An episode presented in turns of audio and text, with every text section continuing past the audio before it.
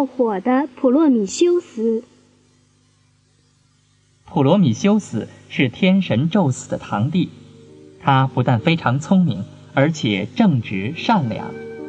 有一天，他来到人间游玩，看到了蓝天绿地和清清的河水，觉得真是美极了。于是，普罗米修斯就用泥或者水捏出了许多泥人。女神雅典娜看见了，也很是喜欢，就朝泥人们吹了口气，泥人们立刻活了。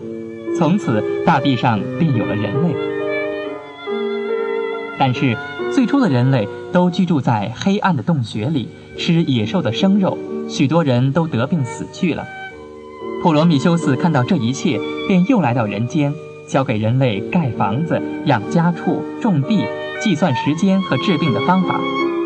做完这一切，普罗米修斯又想：如果再有火种，人类文明就可以开始了。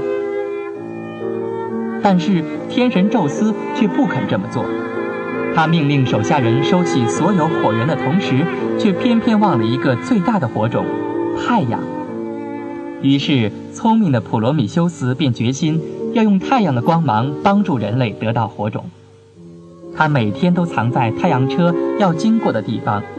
终于有一天早上，太阳神驾着太阳车从东边刚驶出来，等候多时的普罗米修斯就悄悄地把一支茴香伸到车里，偷了火种，又把它马上送给了人类。当大地上升起第一堆火红的篝火时，火光照亮了天神的宫殿。宙斯大吃一惊，还以为是自己的雷电丢失了，可是，一查才发现，原来是普罗米修斯违反天规偷了火种，送给了人类。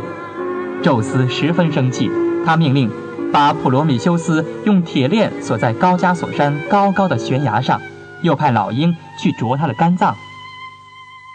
但是，普罗米修斯的肝脏被老鹰吃掉后，立即又长出来，长出来后又被吃掉。就这样，流下的鲜血把脚下的大地都染红了，但他依然毫不屈服地承受着痛苦。所以，直到今天，普罗米修斯还被人们称为光明的使者，被大家深深地怀念着。